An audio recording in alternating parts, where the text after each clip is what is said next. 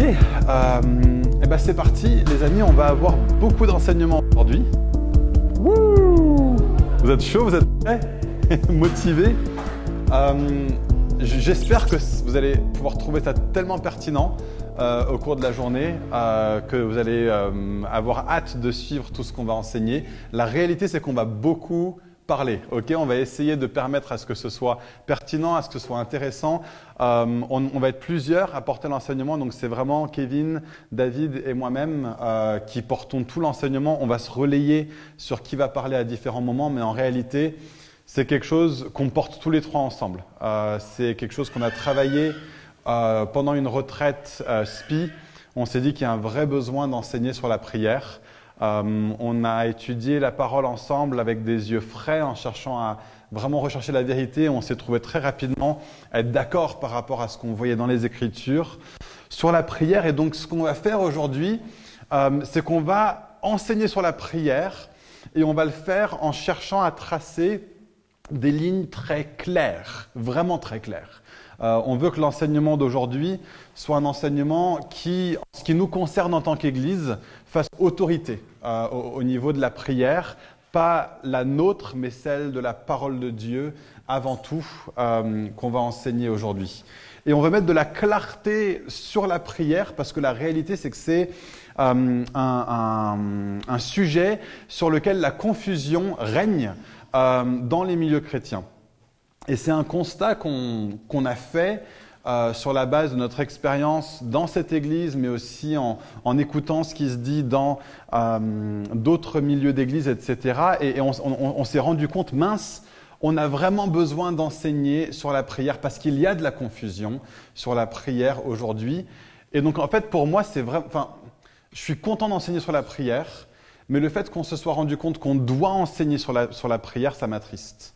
Euh, parce que bah, les disciples, ils viennent à Jésus dans Luc chapitre 11, verset 1. C'est marqué Jésus priait en un certain lieu, et lorsqu'il eut achevé, un de ses disciples lui dit Seigneur, enseigne-nous à prier, comme Jean l'a enseigné à ses disciples. Et cette question, elle est extrêmement légitime. Enseigne-nous à prier. Jésus, on a besoin que tu nous enseignes à prier, parce que ça ne va pas de soi. Et donc, dans le contexte des disciples, cette question est légitime. Personne n'avait pu leur donner un enseignement réellement chrétien sur la prière, parce que jusque-là, bah, Jésus était le premier enseignant réellement chrétien. Euh, et donc c'est normal qu'il euh, lui pose la question. Mais dans notre contexte à nous, moi j'ai grandi dans un contexte où la prière c'était le truc sur lequel les évangéliques globalement étaient d'accord. On a plein de différences au sein du monde évangélique, mais quand les différentes églises évangéliques dans, dans différentes villes, admettons, commençaient à vouloir travailler ensemble, le premier truc qu'ils arrivaient à faire ensemble, c'était prier ensemble. Souvent, quand des églises dans une ville où les églises historiquement se sont pas entendues entre elles, et je l'ai vu plusieurs fois dans, plusieurs villes, la première chose qu'ils ont fait pour pouvoir commencer à générer de l'unité, commencer à travailler ensemble, c'était de prier ensemble. Parce que globalement, dans le monde évangélique, on était d'accord. C'était le truc qu'on savait qu'on avait en commun, et on pouvait euh, avancer ensemble sans trop se soucier de, de, de problèmes que ça allait poser. Quelques années plus tard, on en est au point où aujourd'hui, au sein d'une même église locale et même dans la nôtre, certaines personnes ne se sentent pas à l'aise de venir à une réunion de prière dans leur propre église parce qu'ils ne savent pas s'ils vont y trouver une expression déséquilibrée de la prière ou pas.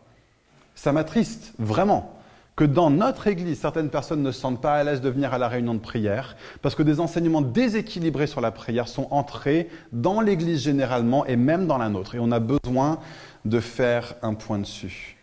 Donc on enseigne sur la prière et d'un côté c'est une joie, mais le fait d'en être arrivé à un point où on se dit qu'on doit enseigner dessus, pour moi c'est un aveu d'échec et on a besoin de le rectifier très très vite. On a besoin de prier. En tant que personne, en tant qu'Église, on a besoin de prier. On entre peut-être dans l'année la, plus importante de l'histoire de Fireplace, avec des, des, enjeux pour nous en tant qu'Église locale très très grands. On, on espère voir des anciens reconnus dans l'Église cette année. On se met en marche pour aller vers l'achat d'un bâtiment. Ça, c'est des sujets qui vont nous demander d'être une église qui prie, clairement. Si nous ne sommes pas une église qui prie, au milieu de ces, de ces enjeux-là, on court à la catastrophe. Donc, on sent qu'il y a une urgence d'enseigner sur ce sujet. Mais pour moi, je vous avoue que c'est teinté de tristesse. Parce que je constate que dans le monde chrétien en général, on a perdu du terrain sur ce sujet dans les dernières années et donc on doit rectifier le tir. Ça marche hein, Je commence euh, un, petit peu lourd, bien pour commencer la journée. Et donc la première chose qu'on doit dire sur la prière euh, est ceci. Lorsque les disciples viennent et qu'ils demandent à Jésus, euh, enseigne-nous à prier, Jésus, la réponse qu'il leur donne, c'est qu'il leur enseigne une prière unique. C'est intéressant quand même.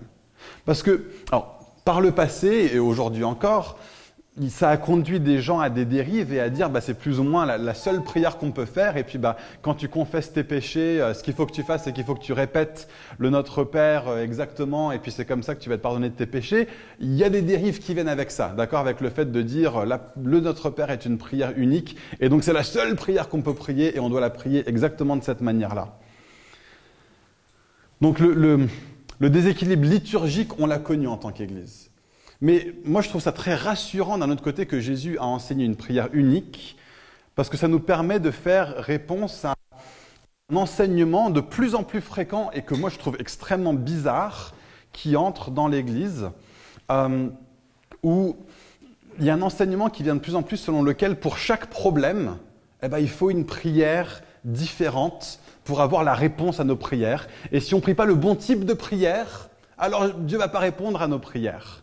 La solution pour que Dieu réponde à nos prières, c'est qu'on prie un type de prière spécifique. Et, je n'ai pas l'habitude de faire ça, mais on va nommer des noms aujourd'hui. Euh, Église Fireplace, EMCI TV, c'est n'importe quoi ce qu'il y a sur, sur ce site internet et toutes les émissions qui sont dessus.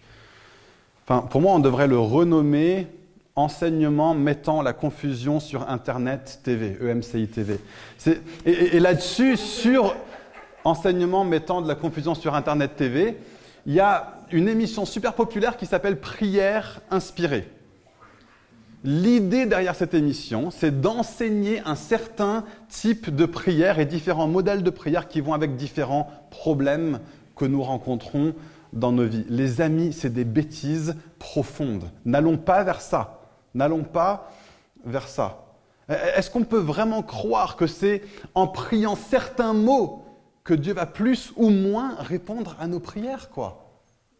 Ou, pour le dire autrement, est-ce que nous croyons vraiment que notre Père dans les cieux va nous dire ah, ah non, je ne vais pas te donner ce que tu avais sur ton cœur, parce que tu n'as pas utilisé les bons mots, parce que tu n'as pas fait la prière inspirée, tu as fait une prière qui n'était pas inspirée, donc je ne vais pas te répondre. Tu as utilisé la mauvaise, la mauvaise prière. Tu as eu le malheur de dire les mauvais mots dans ta prière, et donc pour cette raison, je ne vais pas t'exaucer. C'est comme ça qu'on voit Dieu. Oh, notre Père n'est pas une machine à carte bleue qui ne va pas marcher si on n'entre pas le bon code. La prière, c'est pas une formule magique où si on dit abracadabra plutôt que alakazam, le truc ne va pas marcher. C'est pas ça la prière.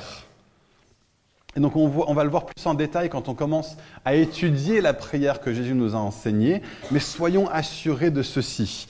Quand nous prions, nous parlons à notre Père.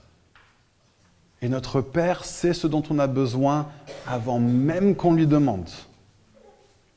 il ne va pas attendre que tu utilises la bonne formule ou la bonne prière, la prière inspirée, comme une condition à la réponse à tes prières. Enfin, vous imaginez un, papa terrestre être comme ça?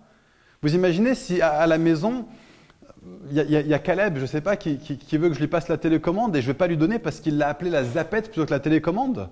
Il n'a pas utilisé le bon mot, la bonne demande, la bonne requête? Dieu n'est pas comme ça. Et Jésus nous invite à prier notre Père qui est aux cieux. Donc, vraiment sortons de nos têtes une bonne fois pour toutes cette fausse vision de la prière. Jésus, quand ses disciples lui ont dit Maître, enseigne-nous à prier, il n'a pas répondu Alors, si c'est pour les finances, voici une prière. Si c'est pour la guérison d'une maladie, c'est une telle prière. Si c'est pour qu'un membre de ta famille accepte Jésus, c'est une telle prière. Non. Maître, enseigne-nous à prier. Ok, ben, notre Père qui est aux cieux, que ton nom soit sanctifié, etc., etc. Jésus a donné une prière générique et cette prière est là pour nous servir d'un modèle de prière. Donc tous ces faux enseignements sur les différents types de prières viennent en fait d'une vision magique de la prière qui n'a aucun fondement dans la Bible. Euh, la prière, c'est la relation avec Dieu. Et parce que Dieu veut nous rendre partenaires avec lui dans ce qu'il fait sur la terre, ben, il nous invite à prier. C'est pas une sorte, la prière, c'est pas une sorte de mystère spirituel dont il faut connaître tous les tenants et les aboutissants pour que ça fasse effet. Et certaines personnes connaissent ces tenants et ces aboutissants et peuvent nous les enseigner pour que nous aussi on puisse avoir des prières efficaces. Tu n'as pas besoin de Jérémie Sourdril ni de qui que ce soit d'autre pour te conduire à prier le bon type de prière. C'est très simple. Matthieu 6, verset 6. Quand tu pries, entre dans ta chambre, ferme ta porte et prie ton Père qui est là dans le lieu secret. Et ton Père, qui voit dans le secret, te le rendra. C'est pas beau ça? Tellement simple. Tellement, tellement simple. Et vous savez quoi J'ai même entendu quelqu'un me dire qu'il suit des conférences de prière qui se passent la nuit, parce que la nuit, c'est le moment où les esprits mauvais sont le plus en activité. Et donc, c'est ce moment-là qu'il faut faire du combat spirituel. Vous vous rendez compte? En fait, enfin, je rigole, mais c'est même pas drôle, quoi. Il y a vraiment des gens qui enseignent ça en tout sérieux et qui nous conduisent dans des mauvaises voies au niveau de la prière. Est-ce que ça, ça colle avec ce qu'on voit dans la Bible? Maître, enseigne-nous à prier.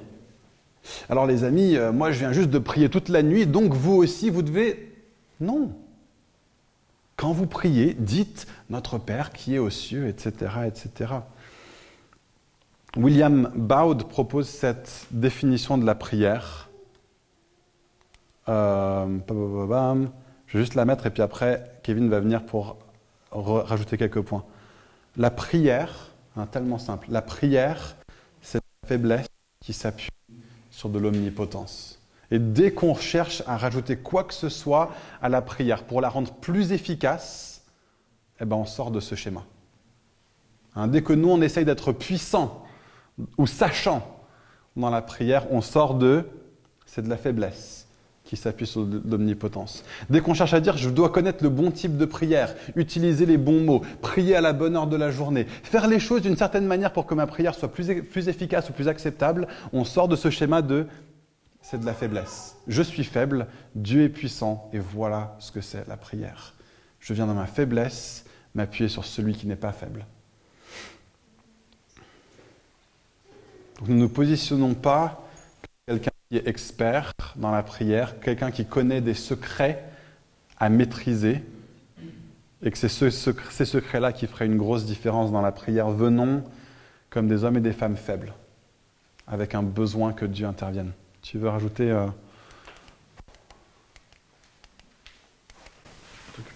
Ouais.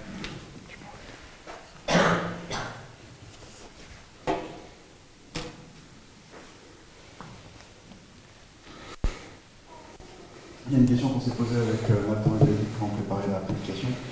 C'est pourquoi des enseignements qui ne sont pas dans la Bible ont un impact aussi fort sur nous? Parce que si ce n'est pas dans la Bible qui est la seule autorité à laquelle on doit obéir, écouter, se soumettre, ça devrait être simple. C'est pas dans la Bible. Ça n'a pas d'impact. Donc on s'est posé la question, on, a essayé aussi d'être assez honnête, c'est pourquoi ça a eu un impact aussi sur nos vies, parce que ça nous a impacté aussi. Et euh, il y, a, plusieurs choses qu'on a voulu relever aujourd'hui. Alors, il y a des choses qui sont évidentes, hein. c'est euh, quand tu es jeune chrétien, tu n'as pas les outils, tu n'as pas l'enseignement, donc c'est normal qu'il y ait certaines choses où tu, fasses confiance à ce qui t'est enseigné. Et là, on rentre dans un, cadre qui est assez simple, c'est euh, de manière assez simple, un, enfant qui a un père qui est abusif, Il n'a pas les outils pour, discerner si le père est abusif ou pas. Donc là, on n'est pour rien, et, c'est Dieu qui, avec le temps, va redresser, guérir et, enseigner. Mais de manière. Euh, donc, ça, c'est des choses qui sont évidentes. Maintenant, il y a des choses qui sont plus personnelles. On ne peut pas toucher à tout forcément, mais on essaie de toucher à peut-être les trucs les plus réguliers chez le chrétien qui pourraient nous aider aujourd'hui à comprendre pourquoi des mauvais enseignements ont autant d'impact sur nous. La première chose, c'est euh, la compréhension euh, floue de certains versets. Donc il y a, Luc 22, 41. Euh, on va commencer avec ça. je vais lire. Puis Jésus, donc on parle de Jésus, puis il s'éloigna d'eux à distance d'environ un jet de pierre, s'étant mis à genoux, il pria, disant Père, si tu voulais éloigner de moi cette coupe, toutefois que ma volonté ne se fasse pas, mais la tienne. Alors un ange lui apparut du ciel pour le fortifier. Étant en agonie, il priait plus instamment, et sa sueur devint comme des grumeaux de sang qui tombaient à terre. Après avoir prié, il se leva, et il vint vers les disciples qu'il trouva endormis de tristesse. Le moment important est vraiment? Il leur dit Pourquoi dormez-vous? Levez-vous et priez, afin que vous ne tombiez pas en tentation. Comme il parlait encore, voici une foule arriva, et, celui, qui s'appelait Judas, l'un des douze, marcha devant elle, s'approcha de Jésus pour le baiser. Alors ça, ça c'est un passage, euh, on a beaucoup d'enseignements là-dessus pour nous culpabiliser. C'est, euh, voilà, il faut être capable, si tu es un vrai chrétien, de mettre ton sommeil de côté et, euh, de prier.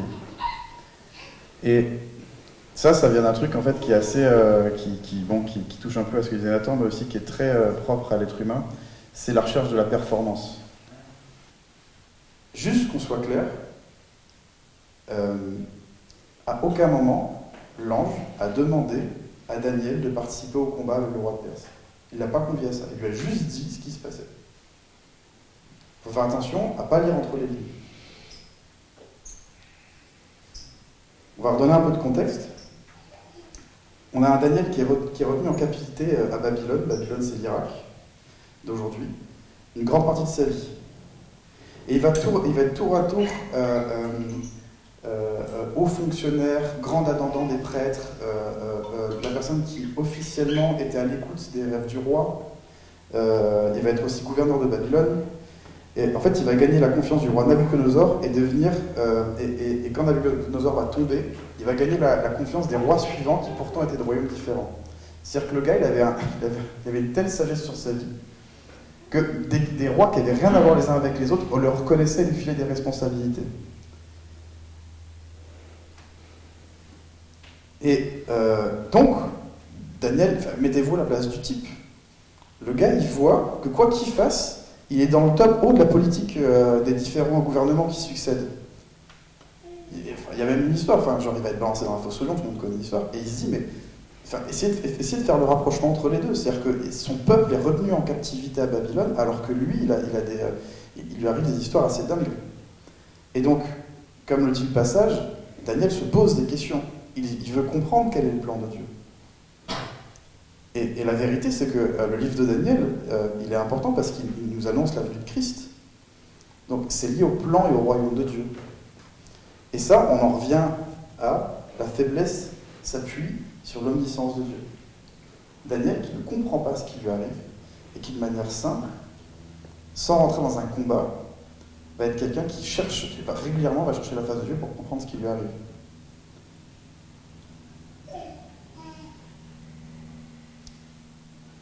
Tout à l'heure, je vous ai parlé de euh, tout ce que vous lirez sur la terre sera lié dans le ciel et tout ce que vous délirez sur la terre sera délié dans le ciel.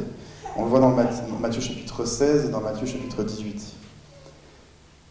En fait, euh, c'est un langage rabbinique de l'époque. Et euh, il y a un truc qu'il faut comprendre dans, cette, dans cette situation, c'est qu'il ne concerne pas tous les chrétiens.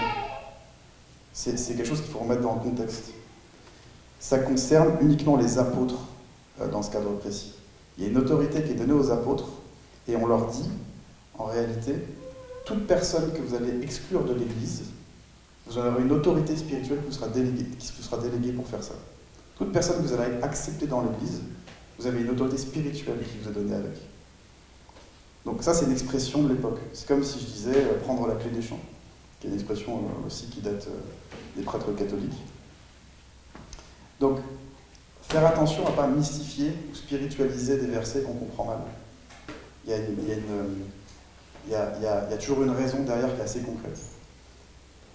Euh, donc là, je vous ai parlé de, quelques versets qui pouvaient être mal enseignés. Il y a aussi d'autres choses qui peuvent, euh, nous permettre, permettre, au mauvais enseignement d'avoir une emprise sur nous. Euh, et, et, là, on va parler de choses qui sont plus émotionnelles, de douleurs émotionnelles qui peuvent nous impacter. La première, c'est l'esprit de rejet. Euh, dans nos vies, on va rencontrer Dieu plus ou moins tardivement, on va plus ou moins faire des, des, des erreurs liées à notre manque d'obéissance, ou il y a des blessures qu'on va avoir. Et les erreurs qu'on qu fait sur Terre ont un impact, ont des conséquences. Il y a plein, de, il y a plein d'exemples que je peux donner, mais admettons, je sais pas, moi je commets un meurtre. Je me repens devant Dieu, mais j'ai la justice des hommes quand même qui va avoir un impact sur ma vie. C'est-à-dire que je vais, ben, je vais aller en prison. Euh, je, je, je, me marie en toute connaissance de, cause à, quelqu'un qui n'est pas chrétien. Et, euh, euh, et, et ça a un impact. C'est-à-dire qu'à un moment donné dans ma vie, je vais, vivre certaines culpabilités, des certaines frustrations dans mon couple parce qu'on n'a pas la même volonté de chercher, de chercher Dieu ensemble. Ça, ça crée des frustrations sur le long terme. C'est-à-dire que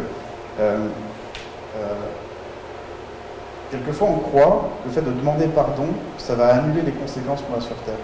Non, Dieu a donné une autorité à l'homme sur Terre, il lui a dit je donne une autorité sur la Terre. Il y a des choses qui sont juste les conséquences de nos actes. Et le problème c'est que comme il y a des conséquences qui sont assez lourdes, on va d'abord se battre contre la culpabilité. C'est-à-dire en fait, on va avoir l'impression que notre vie est un peu en décalé vis-à-vis -vis des autres, on va vivre avec une certaine culpabilité. Et c'est un peu vrai pour tout le monde. C'est-à-dire que chaque chose que, euh, que l'on fait aujourd'hui, euh, qui n'est pas liée à la Bible, a des conséquences. C'est ce qui nous permet de changer. Euh, mais on va croire quelquefois que les conséquences terrestres, c'est une punition de Dieu. Et en fait, on rentre en fait inconsciemment dans une relation avec Dieu en fait de rejet. Et, euh, alors là, les, enseignements sur la prière, de, il faut prier la nuit, il faut te réveiller, il faut, dans, un, dans un, de performance, ça a un impact parce que quelque part, on trouve un chemin qui nous permet de retrouver en fait l'amour avec Dieu qu'on avait perdu. Donc, je ne suis pas en train de dire que la culpabilité est mauvaise, parce que la culpabilité amène à la repentance. D'accord? Je ne dis pas ça, je dis juste que la repentance, elle doit être associée avec la conscience et la confiance en la grâce de Dieu. Et savoir que même s'il y a des, conséquences sur nos vies, lui, Dieu ne nous abandonne pas, lui, Dieu continue de nous aimer autant, autant, que, autant qu'avant. Et juste, on doit apprendre à gérer notre vie en fait avec les conséquences euh, qui vont avec, en ayant conscience que Dieu veut nous bénir, que Dieu il a un plan B, il a un plan C, il a un plan D. Est-ce que c'est clair, c'est ce que je viens de dire ou pas? Cette, différence entre culpabilité et euh, repentance. C'est bon? Il euh, y, y, a une deuxième chose, il y a une deuxième chose aussi qui peut nous impacter, et ça, c'est, je, pense que ça, c'est quelque chose qui m'a beaucoup impacté quand j'étais, euh, quand j'étais, quand j'étais jeune, j'ai mis des années à m'en, débarrasser. C'est, toujours lié à l'esprit de rejet, c'est le manque d'amour qu'on, a reçu dans notre famille. Euh, qu'on veuille ou non, on est plus ou moins conditionné par ce qu'on a reçu dans notre enfance. Euh, et si un enfant en fait, ne reçoit pas suffisamment d'amour, il aura tendance à se dévaloriser. Parce que si les parents ne valorisent pas l'enfant, c'est pas l'enfant qui va valoriser lui-même, il va avoir confiance en l'autorité des parents. Et en fait, il va chercher inconsciemment, constamment sa valeur dans les autres. Un enfant qui reçoit l'amour et la valeur de ses parents n'aura pas besoin d'aller chercher ailleurs normalement. Et si tes parents ne te le donnent pas comme tu devrais, tu vas être constamment en train de le chercher dans le regard des autres. Et ça, euh, euh, on va pas rentrer dans les détails, mais ça a un impact euh, en fait dans notre relation avec Dieu qui est très malsain mais, et qui, apparaît souvent quand on est seul avec Dieu. C'est qu'en fait, on se rend compte qu'on doute constamment euh, euh, de l'amour que Dieu a pour nous et, et, du fait que lui, il veut notre bien à nous tout autant que les autres. Tu as fait un prêche là-dessus dimanche dernier. Il y, y, a des raisons, c'est-à-dire que les gens qui doutent de l'amour de Dieu, c'est pas juste des gens qui lisent pas bien leur Bible. Il y a une faiblesse derrière. Il y a quelque chose qui est dans l'enfance qui n'a pas été reçu et besoin d'une guérison profonde. Et je ne suis pas en train de dire, voilà, c'est votre faute. Je dis juste que dès qu'on a conscience de nos faiblesses, dès qu'on a conscience de notre contexte familial, c'est bien de le conscientiser parce qu'on sait pourquoi des choses ont plus d'impact sur nous que, sur d'autres. Et on peut avancer et savoir euh, là où on doit avancer avec Dieu et, euh, là où on a besoin d'aide aussi. Moi, j'ai besoin d'aide. Tout seul, je ne peux pas y arriver. J'ai besoin de gens avec qui parler, j'ai besoin de, besoin de prière, j'ai besoin de professionnels aussi. Euh, dernière chose, et après je te laisse la parole, Nathan. Il y a une autre chose aussi qui, dans la prière, nous impacte, c'est la fuite du Montréal. Alors ça, c'est... Vous savez, les gens qui deviennent accros aux jeux vidéo, mais genre trop, vous savez, ceux qui sortent plus de chez eux et qui restent enfermés chez eux, etc. C'est pas il y, a une différence avec ma passion. J'ai une passion pour le jeu vidéo et c'est une dépendance et c'est une fuite. Euh, les gens qui restent enfermés chez eux, qui sont incapables de rencontrer des gens en dehors, les gens qui euh, sont incapables d'avoir un travail aussi. Euh, euh des fois, c'est lié au monde, qui n'est pas comme Dieu voudrait qu'il soit. En tout cas, comme le monde ne sent pas celui de Dieu, au royaume de Dieu. Là, au Japon, on a un nom pour ça. C'est des, des, jeunes aujourd'hui qui, qui, ne veulent pas du monde du, monde du travail qu'on leur offre parce que euh, les Japonais travaillent, euh, je crois, on a 90 heures, enfin c'est juste dingue. Et donc tu as des gens qui sont en, refus là-dessus et qui, décident de ne plus jamais sortir de leur chambre. C'est une fuite. Est-ce qu'elle est justifiée ou pas? Je pense qu'elle est justifiée, mais il manque Dieu là-dedans. Et, la prière, en fait, c'est aussi ça. C'est-à-dire que euh, la prière, c'est ma volonté est forte, mais mon esprit est faible. et la prière, quelquefois, c'est, on va aller se rassurer ou chercher l'amour auprès de Dieu, on va euh, développer une, relation romantique avec Dieu. Euh,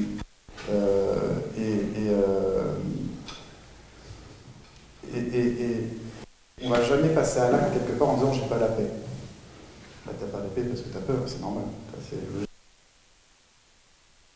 Juste, en fonction du contexte en fait, familial dans lequel on va grandir, on va tous avoir des déséquilibres plus ou moins. C'est-à-dire que euh, si tu vis dans une famille de sportifs, tu vois, ou des gens qui sont très sportifs et qui valorisent pas trop le, psyché, l'intellect, eh ben, tu vas être connu comme le gars un peu sportif, etc., mais un peu neuneux. Quoi. je fais des clichés, hein, forcément. Et, donc, forcément, tu vas te construire par rapport à ce que tu as toujours connu. Pareil pour l'intellect. C'est-à-dire que les gens sont très intelligents, et euh, bon, voilà, le sport, c'est pas trop leur, leur truc. Alors, on a tous des forces et des faiblesses, mais le risque, en fait, quelquefois, c'est qu'on accepte des désirs complets dans nos vies pour aller se réfugier dans d'autres. Et dans, les églises, c'est hyper flagrant. Euh, c'est encore plus flagrant si le pasteur est comme ça parce qu'il va attirer des gens comme lui. C'est des gens, par exemple, qui, sont relationnellement parlant, ils sont mauvais. Ils sont, sont pas bons dans les relations, etc. Par contre, c'est super enseignant, euh, les, les meilleurs rayons de prière que tu as jamais vu de ta vie. Euh, mais, en fait, au niveau relationnel, c'est un peu fake, tout le monde est un peu hyper spirituel, et puis euh, personne va, va se parler vraiment, etc. C'est parce qu'en fait, l'intelligence relationnelle, ça se développe, ça se travaille. Et donc, quelquefois, on va aller compenser, on va, dire ah, Je suis un bon chrétien parce que je prie bien, je lis la Bible, etc. Et en fait, euh, euh, ça devrait être un support pour, par la partie concrète. Donc, moi, ce que je dis juste, c'est qu'on peut être aussi dans des esprits inverses. C'est-à-dire que moi, par exemple, la prière, c'est un défi je suis quelqu'un de très concret, je suis capable de prendre des décisions, je suis capable de faire bouger les choses. Et donc, euh, bah, quelquefois, on est en de prier, je dis, bah non, ça marche. Ah, dans ma tête, c'est comme ça, ça fonctionne. Et tu es que moi, c'est bon. Et, et, et c'est un déséquilibre dont je dois conscientiser, je dois constamment revenir à ça, parce que euh, euh, il y, a, y, a des moments, euh, j'arrive un peu à bout, je suis sous pression, parce qu'en fait, ça fait des mois que je fonctionne, que je fonctionne avec Dieu un peu comme un faire-valoir et, je fonctionne beaucoup par mes forces, en fait, il y a des moments où j'ai des, euh, coups de stress, et plutôt que de les remettre à Dieu, je suis en train de les contrôler. Donc voilà, juste la, le déséquilibre. Euh, je m'arrête là pour l'instant, c'est déjà pas mal. Nathan, je repasse là. Merci. Alors, euh, ce qu'on va faire pendant euh, le reste de cet enseignement et l'enseignement 2, euh, ça va être qu'on va traverser le Notre Père en fait. Et en traversant le Notre Père, on va avoir plein, plein, plein de choses qui vont nous aider à construire qu'est-ce que c'est que la prière réellement. Alors en commençant le Notre Père, on va quand même voir encore deux choses que la prière n'est pas, euh, mais on va aller vers une vision plus positive de la prière aussi euh, au, au, cours de cette journée. Euh, et donc quand on lit le Notre Père, bah, Matthieu, comment vous devez prier? Notre Père qui est aux cieux, que ton nom soit vienne, que ta Donne-nous aujourd'hui notre pain quotidien. Pardonne-nous nos offenses, nous aussi pardonnons à ceux qui nous ont offensés. Ne nous pas du la puissance et la gloire. Amen. Alors, euh, quelque chose, une première chose qui me saute aux yeux en lisant la prière que Jésus nous a enseignée, euh, c'est que prier, c'est parler à Dieu. Ça semble normal, ça semble logique, mais je, vais, je le dis parce que j'ai envie de le dire par opposition à quoi? Bah, Par opposition d'abord à parler aux hommes. Euh, je pense que beaucoup d'entre nous, on a euh, subi ça. Quand quelqu'un a quelque chose à nous dire, prier ensemble et il nous fait passer tous les trucs qu'il a envie de nous dire en secret, mais il le dit en prière. Ça, ça s'appelle de la lâcheté. Euh, ce n'est pas de la prière. Euh, et, donc, est-ce que je peux juste nous, demander ensemble, en tant qu'Église, venez, on se met d'accord qu'on fera jamais ça à Fireplace et que, bah, osons. D'ailleurs, ah, si jamais moi je le fais, bah, n'hésitez pas à me dire. En fait, Nathan, si tu as un truc à me dire, euh, tu peux me le dire en personne, hein, pas besoin de le à Dieu devant moi. mais enfin, soyons authentiques, soyons honnêtes les uns avec les autres. Si jamais euh, alors qu'on est en train de prier, c'est-à-dire parler à Dieu, en fait, on sent que la personne est en train de nous parler à nous. Donc voilà, la prière, c'est pas parler aux hommes, c'est parler à Dieu. Euh, deuxième chose, et là, je reviens un petit peu plus sur les terrains euh, que, Kevin a déjà commencé à aborder. la prière, ce n'est pas, hein, et je vais parler beaucoup plus longtemps sur ce sujet-là, on ne s'adresse pas aux autorités spirituelles, démoniaques ou autres dans la prière la prière, c'est parler à Dieu. Alors, est-ce qu'on croit aux démons? Oui, bien sûr que oui. La Bible affirme que les démons existent, donc on y croit. Euh, est-ce qu'on croit qu'ils ont une influence en la délivrance? Oui, bien sûr. Et là, hein, quand Jésus il le fait, il s'adresse aux démons et leur ordonne de partir au nom de Jésus, mais ce n'est pas de la prière. C'est pas ça la prière. On peut faire de la délivrance comme l'a fait le maître. D'ailleurs, on aurait tout un enseignement à faire là-dessus sur le fait que ce n'est pas vociférer dans tous les sens, etc. Mais ce n'est pas le sujet d'aujourd'hui. Ce que je veux simplement dire, c'est que de plus en plus, je vois des gens qui disent qu'ils sont en train de prier, et en fait, ils font un truc bizarre qui est entré de plus en plus dans l'église charismatique. Ils déclarent. Je déclare que ceci. Je proclame que cela. La prière, c'est s'adresser à Dieu. Pour avoir la réponse à ta prière, il faut proclamer ta guérison. Non. Ça, c'est de la pensée positive, hein, d'un côté, ou bien c'est de l'autosuggestion, ou c'est une sorte de forme de, de, fausse vision spirituelle selon laquelle nos paroles auraient une certaine puissance, un certain pouvoir, je pourrais même dire un pouvoir magique. Et donc on va prendre ces choses-là point par point. Hein, ces déclarations, ça peut être de la pensée positive. Et euh, je veux dire, ça peut être une discipline psychologique. Certaines personnes, dans certains contextes, le truc en masse. Mais ça n'a absolument rien de l'enseignement. Hein, et c'est certainement pas Bible enseigne sur la prière. Hein.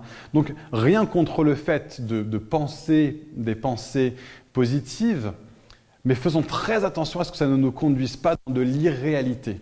Hein. Donc j'ai connu quelqu'un euh, qui ne disait ou, ou essayait de ne jamais rien penser de négatif sur qui que ce soit, même dans des choses absolument flagrantes. Sa fille se conduisait de façon exécrable. Et elle ne disait jamais rien de négatif à cette petite fille. Parce que si on dit des choses négatives, ça va produire des choses négatives. Faux, la Bible ne, parle pas comme ça. Hein. Donc, euh, cette pensée positive, ça peut fomenter chez nous une sorte d'irréalité. Hein. Je, ne, je ne parle pas ou je n'admets pas les choses négatives parce que j'ai peur que ça ait un truc négatif sur moi. La Bible n'enseigne pas ça, tout simplement. Ce que la Bible nous appelle à faire, c'est de venir à Dieu et c'est de parler à Dieu. Et c'est ça la prière.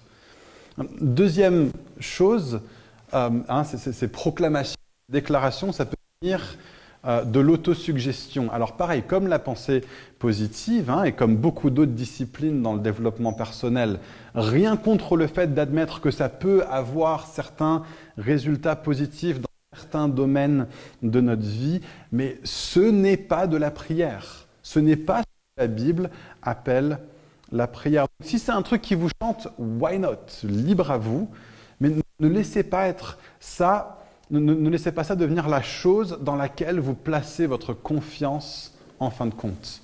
Notre confiance n'est pas placée dans la positivité. Notre confiance est placée en Dieu. Notre confiance est en Dieu et Dieu agit. Réponse à des hommes et à des femmes qui s'adressent à lui. Dieu agit en réponse à la prière et n'agit pas en réponse à quelque déclaration ou proclamation.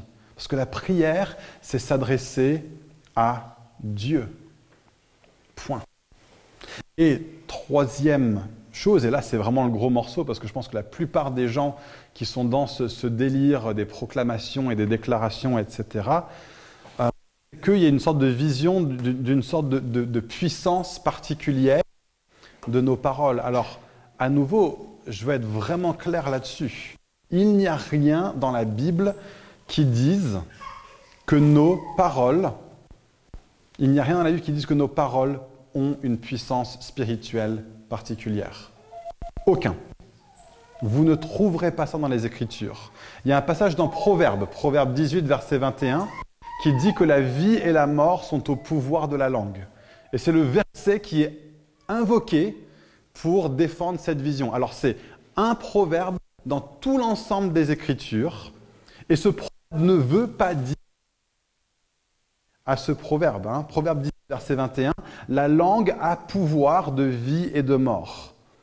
Ce que ce, texte, ce texte dit n'a rien à voir avec le fait que si je dis telle chose, alors telle chose va m'arriver. Donc si je proclame des paroles de vie, je vais attirer la vie sur moi. Si je proclame des paroles de mort, alors je vais attirer le malheur sur moi. En fait, ce texte, comme beaucoup d'autres passages dans Proverbes qui parlent de notre parole, de notre usage de la parole, parle de ce qui se passe quand je dis quelque chose à des gens. Si je dis, franchement, un tel, vraiment tu me pompes l'air, vraiment qu'est-ce que tu m'agaces? Ou si je dis à mes enfants, franchement j'aurais été plus heureux si tu n'avais pas été mort dans le cœur de cette personne. Parce que je lui dis quelque chose que je pense sur elle et je m'adresse à elle. Ce pas mes paroles qui ont un pouvoir magique, c'est qu'elle se rend compte qu'il y a une hostilité entre elle et moi. C'est ça qui produit un sentiment de désespoir, c'est ça qui produit de la frustration, de l'inimitié, de la tristesse, tout ce qu'on pourrait considérer être de la mort de vie. Notre langue a ce pouvoir-là sur d'une mais qu'elle savait que je le pensais sur elle, ça aurait le même effet, ça aurait le même impact. Et si et qu'il savait pertinemment dans son cœur que j'étais en train de rigoler. Le nombre de fois pendant la semaine dernière que David et moi on s'est clashés. On s'est dit des paroles de mort les uns aux autres. Mais on savait pertinemment que c'était pour rigoler. On savait pertinemment qu'on pensait absolument pas ça sur la personne et donc ça n'a aucun impact sur elle de négatif. La seule chose que ça a fait, c'est que ça a renforcé notre amitié, parce qu'on a déliré les uns avec les autres. Nos paroles n'ont pas un pouvoir magique. Même Anastasia, elle trouve ça marrant. Donc je peux avoir des mots qui vont assommer quelqu'un. Hein, notre langue a du pouvoir sur les autres dans ce sens-là. Mais ce n'est pas associé à une sorte de puissance spirituelle avec nos paroles. C'est beaucoup Hein, si je dis à quelqu'un, mais oh, ça me fait tellement plaisir de te voir. Terme d'élévation, de joie, on permet à la personne de se rendre compte disant des choses positives et bonnes à cette personne. On lui procure de la vie, c'est ça que ce texte veut dire. Et pas que, euh, je sais pas si, je me, si, si, je fais tomber ça et que je dis, oh, je suis tellement un boulet, je vais rien me faire à moi en disant ça. Je n'ai pas besoin d'annuler ces paroles, de briser ces paroles sur ma vie. Mes paroles n'ont pas ce pouvoir-là, ni les tiennes. Dans Jacques, Jacques 3, verset 6, hein, la langue aussi est un feu, c'est le monde de la méchanceté. Hein, vous voyez tout ce que Jacques dit dans Jacques 3 par rapport à la puissance de la langue et de son pouvoir. Il dit lui-même de quoi il parle. Il ne parle pas d'une sorte de puissance spirituelle mystique de la langue. Il ne parle pas d'un truc New Age. Il ne parle pas d'une vision animiste de la parole. Il parle juste de la méchanceté. Notre langue peut être méchante. Et que notre langue est méchante, eh bien, elle produit quelque chose de mauvais chez quelqu'un, pas à cause de la puissance de mes paroles, mais à cause de l'impact relationnel qu'on peut avoir les uns sur les autres quand on agit d'une façon ou d'une autre sur la vie des gens. Quand je suis méchant avec quelqu'un à travers ce que je dis, j'ai un effet dévastateur sur sa vie, clairement. Quand j'ai des paroles remplies de bienveillance envers quelqu'un, j'ai un impact clairement. C'est ça que veut dire ce proverbe. Et c'est ça qu'on est à faire, mais ça n'a rien à voir des choses pour blaguer. Hein, je dis certains mots, même des choses super trash à quelqu'un avec qui je suis, je suis vraiment pote. Pour blaguer. Et la personne à qui je l'ai dit sait que c'est 100% pour blaguer. Et que lui aussi peut me clasher en retour. Et que ce que je dis n'a aucun rapport avec la valeur que j'accorde à cette personne dans mon cœur et à l'amitié qu'on partage. Ces mots n'ont aucun effet destructeur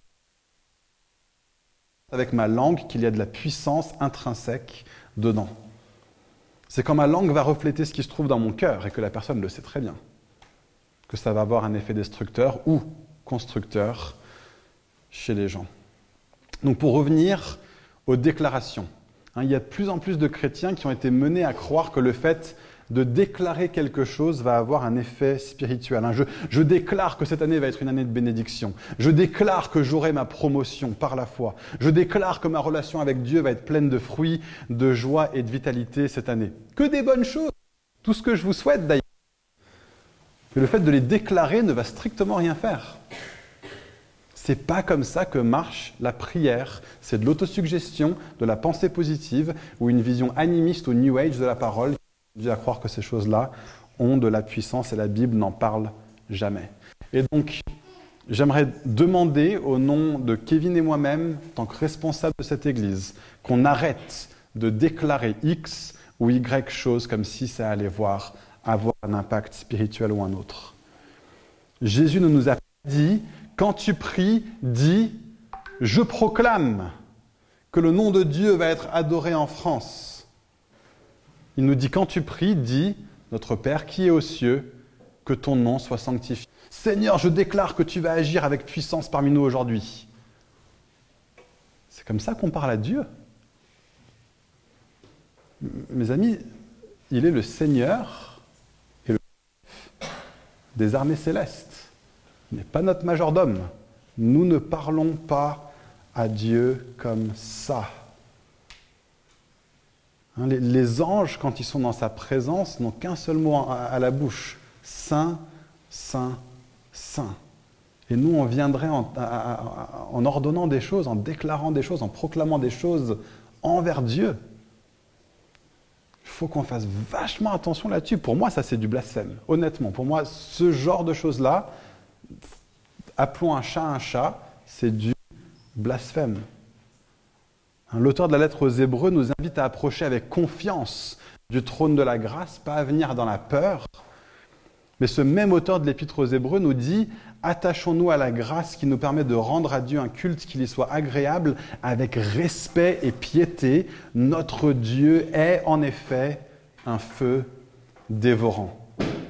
Hein, quand, Jésus prie, il ne fait pas des proclamations, des déclarations à pagaille, il parle à son Père, hein, il lui exprime son cœur et il lui demande, regardez, Père Saint, garde-les en ton nom, ce nom que tu m'as donné, afin qu'ils soient un comme nous sommes un. Il ne dit pas, je déclare que mes disciples seront gardés en ton nom et ils seront un comme le Père et moi sommes un. Quand Paul prie, quand Paul prie, il ne fait pas des proclamations et des déclarations.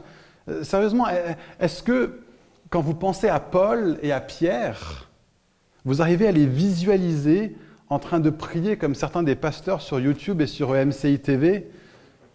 C'est pas comme ça qu'on les visualise parce qu'à aucun endroit dans la Bible est-ce qu'on les voit prier de cette manière-là. Est-ce que vous imaginez, est-ce que vous arrivez à visualiser, alors que vous, si vous lisez votre Bible depuis un certain nombre de temps, est-ce que vous arrivez avec ce que vous avez lu dans la Bible à visualiser Paul en train de dire, et je déclare que Dieu va vous donner, conformément à la richesse de sa gloire, d'être puissamment fortifié par son esprit dans votre être intérieur. Et je déclare que vous allez être enraciné et fondé dans l'amour. Il n'y a pas un seul endroit dans la Bible qui est comme ça. Il plie les genoux devant le Père au nom de qui toutes les familles de la terre sont nommées, et il lui demande, conformément à sa richesse et avec gloire, de faire toutes ces choses. Il lui demande, il ne lui déclare pas, il ne lui affirme pas.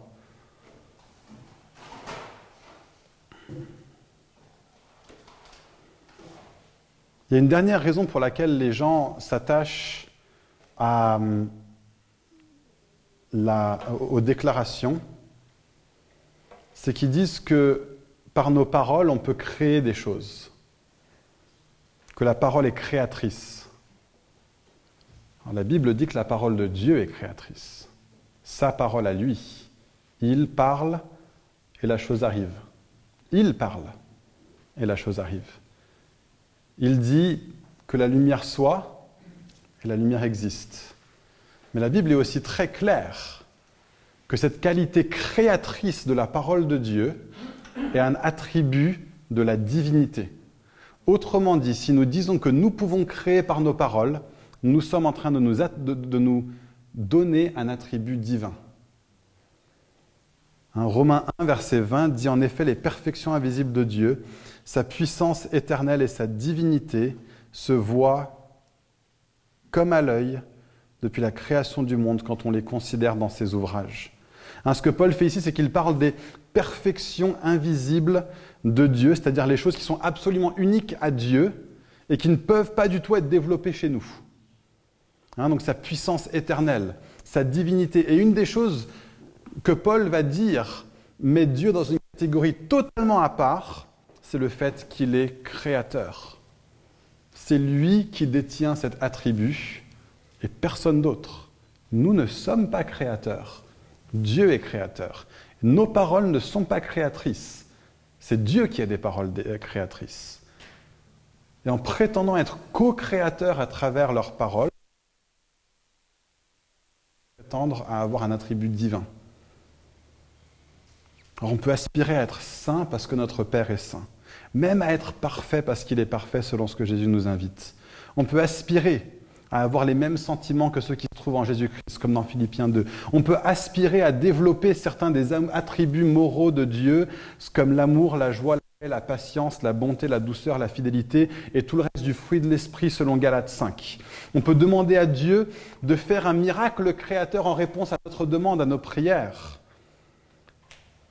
Tout comme on peut demander à Dieu de faire tout autres miracles en réponse à nos prières. Mais nous ne sommes pas co-créateurs avec Dieu ni par nos parents. Soyons sobres et ne laissons pas ces, ces, différentes modes dans les enseignements chrétiens nous emmener quelque part où la Bible ne va jamais. Alors, juste, est-ce qu'il y a des questions sur tout cet enseignement sur les déclarations, les proclamations? C'est le moment, parce que j'aimerais bien ne pas revenir dessus. Alors, quand Jésus nous enseigne à prier, Hein, est-ce que le truc c'est. Ah, voilà. Notre Père qui est cieux. On a déjà touché à ça, hein, parce que finalement, c'est le. Euh, enfin, quand on parle de la prière, on, va tout de suite vers.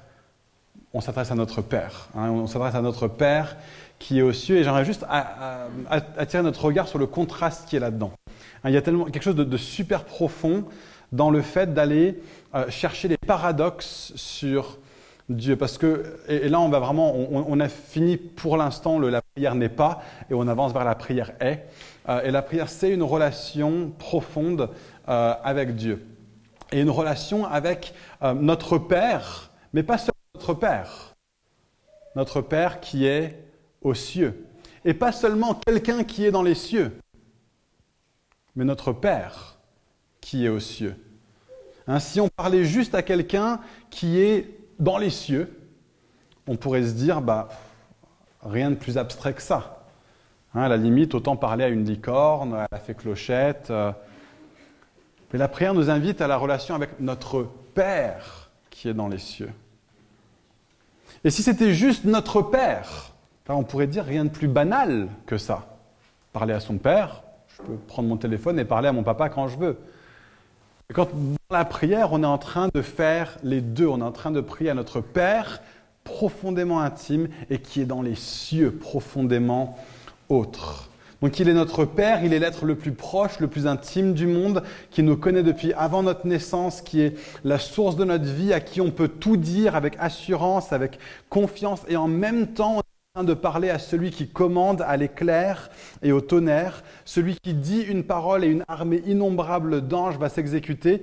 Il est celui qui est propriétaire de tout l'or dans chaque mine du monde. Il est le souverain Seigneur de l'univers.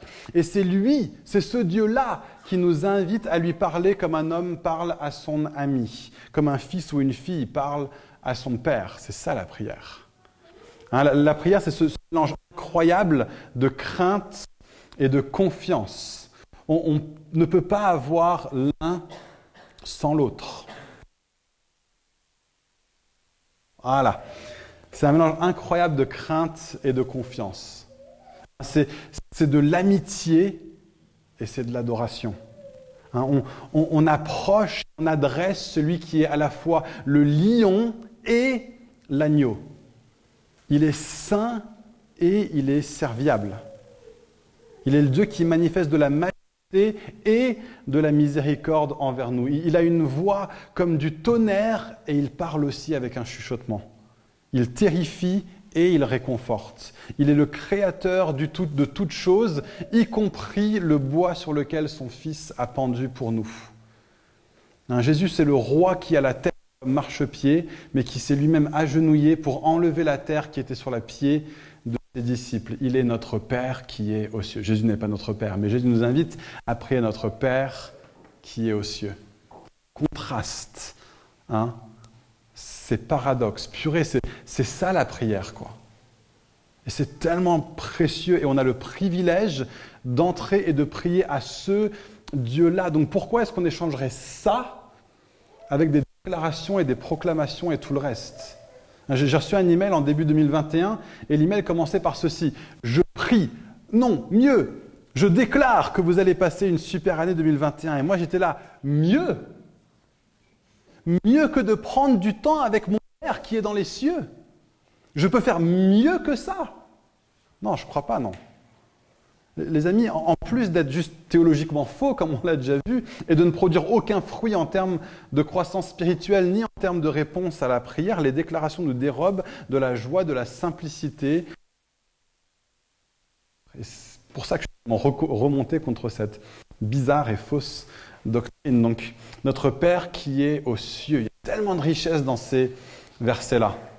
Et on va finir sur que ton nom soit sanctifié envers le reste de la prière cet après-midi.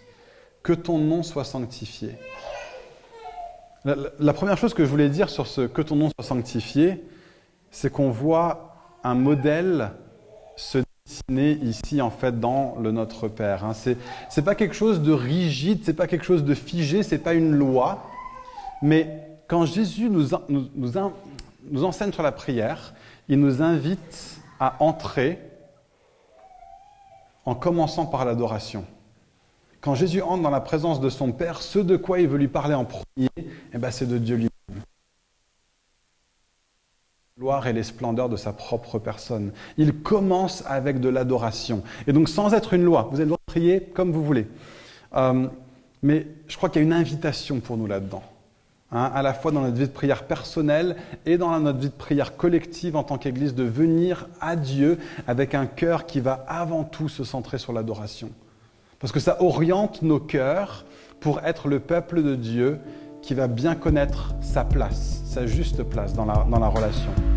Pas venir comme des consommateurs, mais venir comme des adorateurs. Mon intérêt principal dans le fait de prendre du temps avec Dieu, ça va être la joie de prendre du temps avec Dieu.